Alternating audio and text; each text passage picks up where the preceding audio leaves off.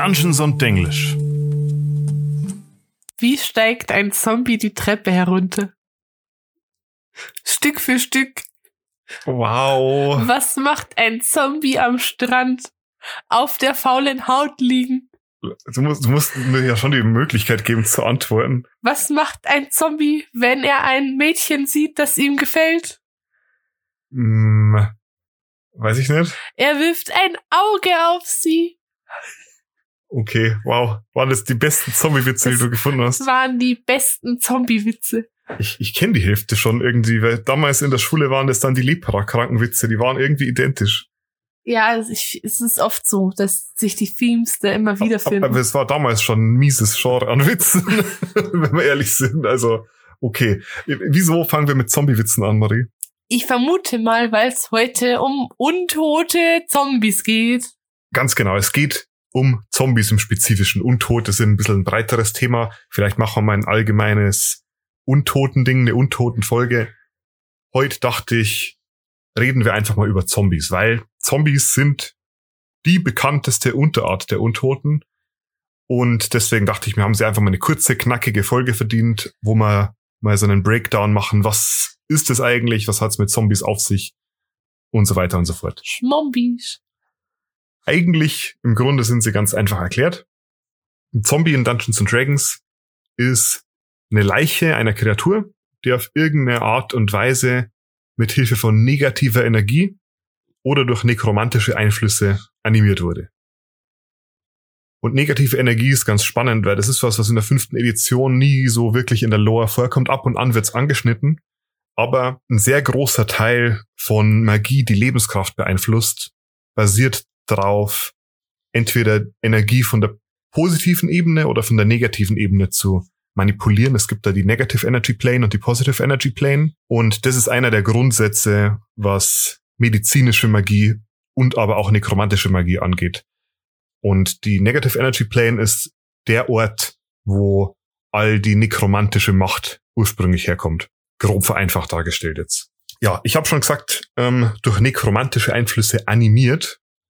Animiert ist dabei ein ganz wichtiges Wort. Eigentlich heißt es ja nämlich so viel wie Leben einhauchen. Aber genau das ist in D&D damit spezifisch nicht gemeint, sondern es geht nur darum, dass der Körper wieder agiert. Die Seele von einem Zombie befindet sich aber nach wie vor irgendwo im Nachleben. Also da ist kein Leben in dem Sinne mehr da, sondern Unleben. Und deswegen spricht man von Untoten. Ich überlege gerade seit geschlagenen drei Minuten, seit wir angefangen haben, in welchem Fantasy-Genre das nochmal so war, dass die bei jeder Leiche immer gesagt haben, die muss jetzt vernünftig beerdigt werden, sonst wacht der als Zombie wieder auf. Entweder es war in super vielen so, oder mir fällt gerade nicht ein spezifisch, welches ich meine. Das ist ein ganz weit verbreiteter Mythos, dass ein Leichnam ordentlich beerdigt werden muss oder sogar mit bestimmten Ritualen beerdigt werden muss, damit er nicht wiederkehrt. Vielleicht erzähle ich mir allgemein ein bisschen was zur Geschichte von Zombies, weil die haben eine super, super lange Geschichte. Also der Begriff Zombie selber kam das erste Mal 1819 vor im Englischen, aber stammt ursprünglich aus Afrika, genauer aus Angola. Da gibt's in der Sprache Kimbundu das Wort Nzumbe, das für Totengeist steht. Und in Haiti gibt's den Begriff Zombie immer noch, also mit N geschrieben, aber man spricht's wie ein M aus. Und das liegt daran, dass diese Urreligionen aus Afrika irgendwann Einzug nach Haiti genommen haben, wo sie sich dann weiterentwickelt haben zum Voodoo. Mhm. Und einer der Glauben im Voodoo ist es, äh, das kommt jetzt auch drauf an, wie man fragt. Also das ist jetzt kein weit verbreitete, keine weit verbreitete Praxis, aber es gibt durchaus Leute, die das glauben, dass Voodoo-Priester über Mittel und Wege verfügen, Leute in Zombies zu verwandeln. Und damit ist aber eigentlich ein bisschen was anderes gemeint, wie was wir in der westlichen Kultur als Zombies verstehen, denn im Voodoo wird quasi eine lebendige Person in einen Zombie verwandelt. Oh, so wie bei Küss den Frosch, der böse Dude am Ende, Entschuldigung, ist der Spoiler für Küss den Frosch, aber der Film ist auch schon über zehn Jahre alt. Der böse Voodoo-Guy am Ende ins Totenreich gezogen wird und auch so zombieartig wird. Wow, ich weiß auch nicht, wovon du redest. Ich habe den Film selber nicht gesehen. Danke für den Spoiler. Sehr guter Disney-Film, sollte man sich anschauen. Ja, aber also ich ziehe die Parallele hier so ein bisschen zu diesen ganzen Zombie-Krankheits-Viren-Filmen, die es heutzutage gibt, wo die Leute halt eigentlich nicht sterben, sondern von irgendeiner Krankheit befallen werden und sich dann in geistlose Zombies verwandeln. Ähm, äh, das ist nämlich die eine Perspektive. Das andere ist die, die in, ich sag mal, im Westen weiter verbreitete Sache, wobei sich es nicht nur auf den Westen bezieht. Es gibt nämlich fast überall in der Welt, in so gut wie allen Kulturen, abergläubische Vorstellungen, dass unter bestimmten Umständen Verstorbene als Geister, Untote oder eben als animierte Leichen wieder zurückkehren, meistens um sich irgendwie an den Lebenden für erlittenes Unrecht zu rächen. Und diese Vorstellung, die geht schon super weit zurück. Also es gibt sogar in der Antike schon Hinweise darauf, dass die Leute irgendwie an Mythen von wieder auferstehenden Leichen geglaubt haben, weil Grabmäler gefunden worden sind mit gefesselten oder von Holzpfählen durchbohrten Leichen.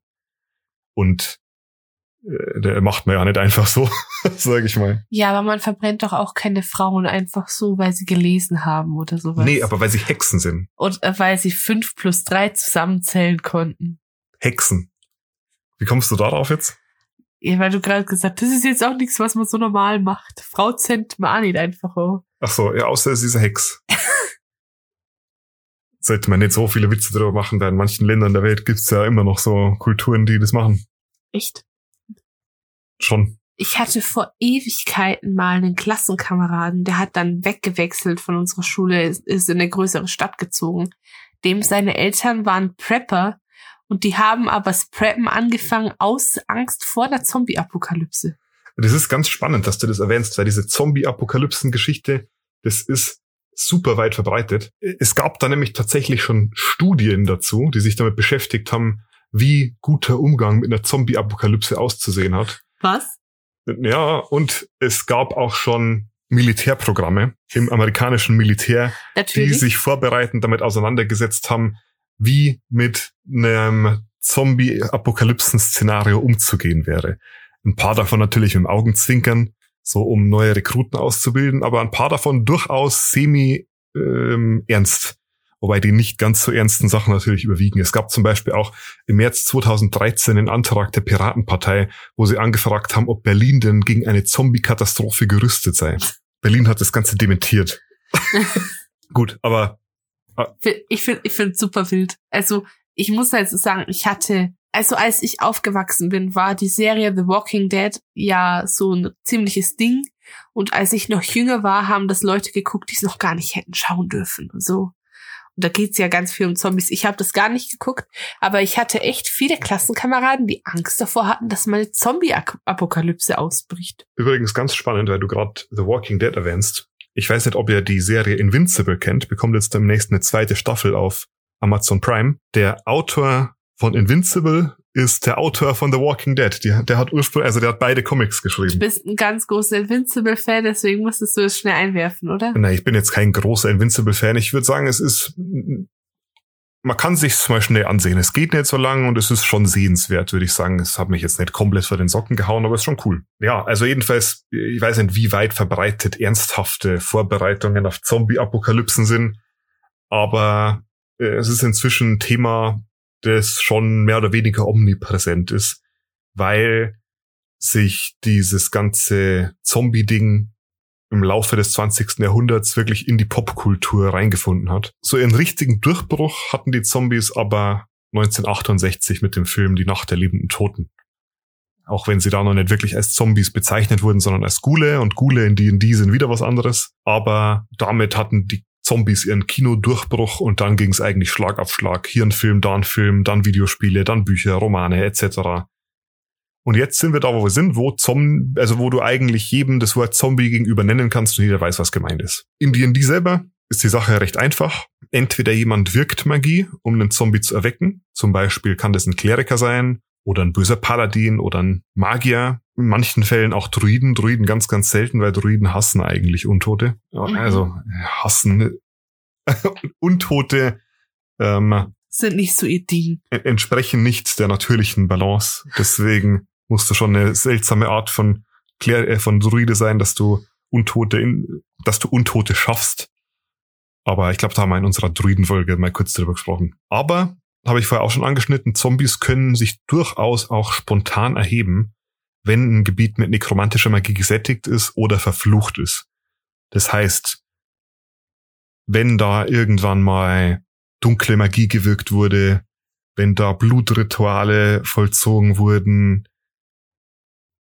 dann können sich da auch spontan Zombies bilden und da natürlich dann für Ärger sorgen. Und ganz häufig passiert das irgendwie in alten Grabmälern, wo es nicht selten vorkommt, dass irgendwie Geister noch nicht ganz mit ihrem Leben abgeschlossen haben. Und deswegen laufen in Skyrim immer merkwürdige, zombieartige Skelette auf mich zu, sobald ich eine Grabkammer betrete. Genau. Die, die Trauger in, in Skyrim sind ziemlich nah dran an Zombies in D&D, wobei die ein bisschen einen intelligenteren Eindruck machen. In Findest du? Ich finde, sie machen einfach nur einen schnelleren Eindruck. Übrigens finde ich nach wie vor das Wort Hügelgrab super witzig und ich weiß, dass es das im Deutschen auch gibt und dass das so ein Common Begriff ist, aber ich muss trotzdem sagen, dass ich Ödland Hügelgrab trotzdem witzig finde. Ich glaube, es heißt Ödsturz Hügelgrab. Es ist mega. Jetzt aber disrespektierst du Skyrim. ja, ähm, übrigens ganz witziger Fun Fact, was die Zombies angeht, die schleifen ja so zombie-mäßig vor sich hin und ziehen ihre Füße rum, deswegen hinterlassen die keine ordentlichen Fußspuren. Und deswegen sind sie sehr schwer zu tracken als Menschen, weil du nicht weißt, was es ist, was du da verfolgst. Weil normale Menschen schleifen immer ihren Füßen nicht am Boden rum. Deswegen sehen die Spuren ganz, ganz seltsam aus. Aber wenn du richtig zombie-versiert bist, siehst du, oh, Schleifspuren. Entweder jemand wurde verschleppt oder hier rennt ein Zombie rum. Zombie-versiert. Klingt an sich alles noch nicht so spannend. Was die Zombies so spannend macht, ist, dass sie super beliebt bei Bösewichten sind als Diener. Und man kann es ihnen jetzt nicht so verdenken. Ja, verstehe ich schon. Also ich meine, schau mal, du holst dir so ein willenloses Ding. Wenn stirbt, mein Gott, das ist eh näher am Tod als am Leben. Schlimm ist es jetzt nicht, kann ich drauf verzichten. Und dass es sich gegen mich auflehnt, ist auch eher unwahrscheinlich, weil es ist, vermute ich mal, dumm wie Brot. Genau, also so aus einer reinen Usability-Perspektive ist es super. Zehn von zehn. Ethisch kann man kurz darüber reden, aber das Coole bei Zombies ist, sie sind super versatil einsetzbar. Wenn ich jetzt sage, ethisch ist das schwierig zu vertreten, dann muss ich mir einfach nur eine Gruppe suchen von Leuten, die eh schon immer scheiße waren. So Beispiel, ich wollte sagen Nazis, aber das wäre unsere Welt, aber so böse Kultisten oder keine Ahnung, irgendwelche Leute, die Kindern was angetan haben. Also das ist schon eine Diskussion, die man da auch führen kann, weil selbst wenn es eine böse Person war, eine böse Tat rechtfertigt ja eine, eine andere böse Tat. Und jetzt kann man darüber reden, ob das Stören der Totenruhe an sich schon eine böse Tat ist, weil die Person ist ja tot.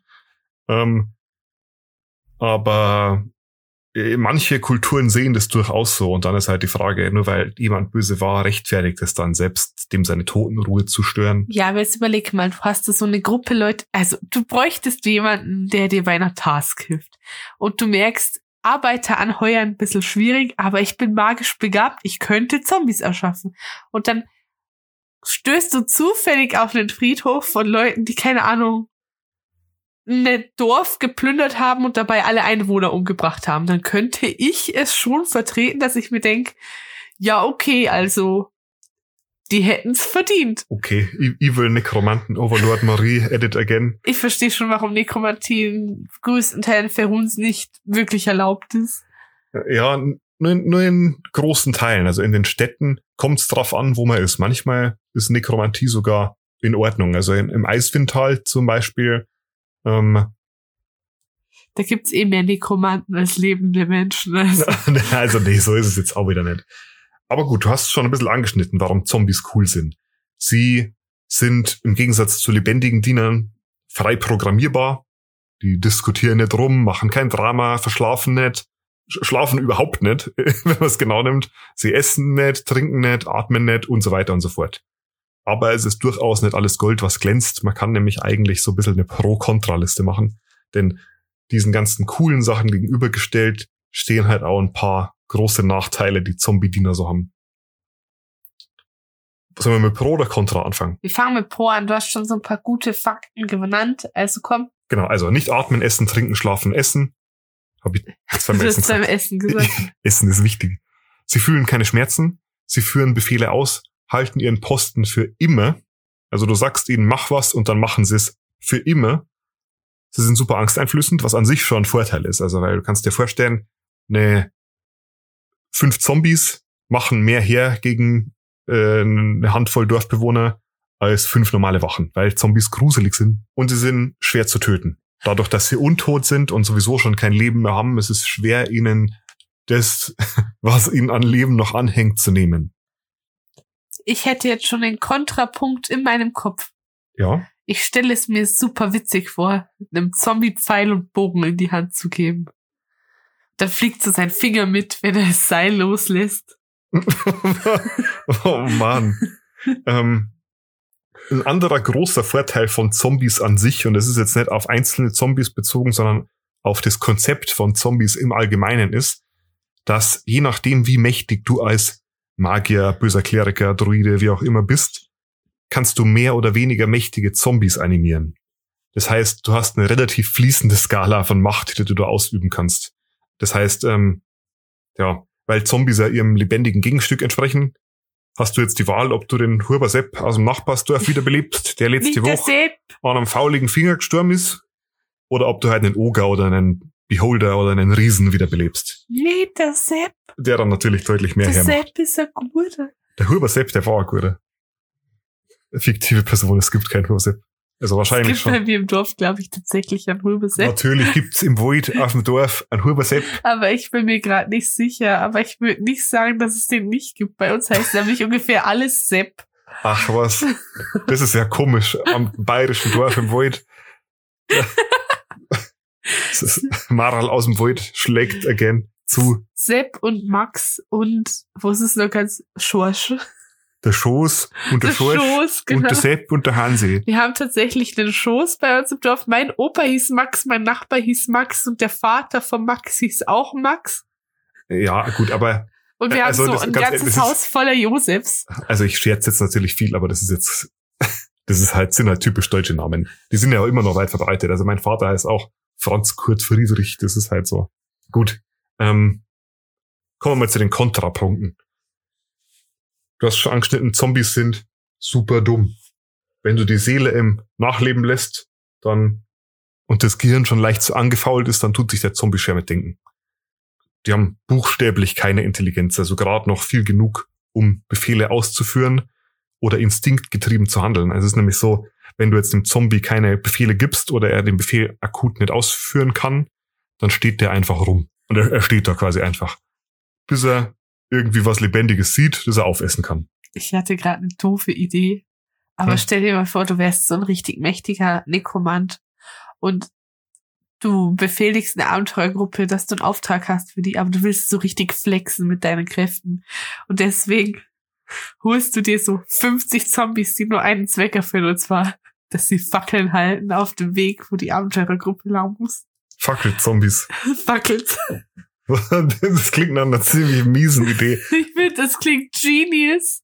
Stell dir mal vor, du gehst so, stell dir mal die Abenteurergruppe vor, die ist so auf dem Weg zu der Burg von dem Nekromanten und dann stehen da einfach so 50 Zombies Spalier mit ihren Fackeln. ja, ich kann nicht ganz folgen. Aber ich, ich, ähm, ich würde mal so Senftenträger-Zombies holen. So Senftenträge. Ja, oder so Haus-Staubsaug-Zombies. Staubsaug-Zombies klingt super. Geschirrabspül-Zombies. Ja, Ah, wobei, nee, ich will nicht krank werden, aber jetzt seien wir nicht so gegen Zombies. Weißt du, bei, bei, bei Tauben macht sie so rum. Das stimmt gar nicht, dass Tauben Krankheiten übertragen, die aber bei Zombies dann plötzlich schon. Ja, Zombies auch nicht. Zombies sind super clean, wenn man, wenn man gut mit ihnen umgeht. Die Malte können auch nichts Zirben dafür. hat jetzt erst erklärt, dass Tauben eigentlich obdachlose Haustiere sind, weil Ja. die da damals von der Haustaube abgezüchtet wurden. Und jetzt hasst sie die ganze Welt. Das Nee, sind nee. arme Viecher. Wir, wir lieben Tauben, auf jeden Fall. Ein anderer Grund, der dagegen spricht, Zombies als Haushälter einzusetzen, ist aber deutlich offensichtlicher. Und zwar stinken sie und faulen vor sich hin. Und sie fallen langsam auseinander, wenn du sie da stehen lässt, weil sie halt langsam vor sich hin rotten. Und das ist natürlich kontraproduktiv, wenn du sie versuchst, den Boden wischen zu lassen. Und sie hinterlassen dann aber so eine Spur aus fauligem Fleisch. Ähm, ja. Das andere ist, weil sie so dumm sind, haben sie auch keine wirkliche Kampfstrategie und sind nicht so nützlich als Waffen, weil sobald der den Gegner sieht, läuft er schnurstracks drauf zu und versucht, den aufzuessen. Auch wenn dazwischen halt irgendwie eine offensichtliche Fallgrube oder so liegt. Lecker. Ja.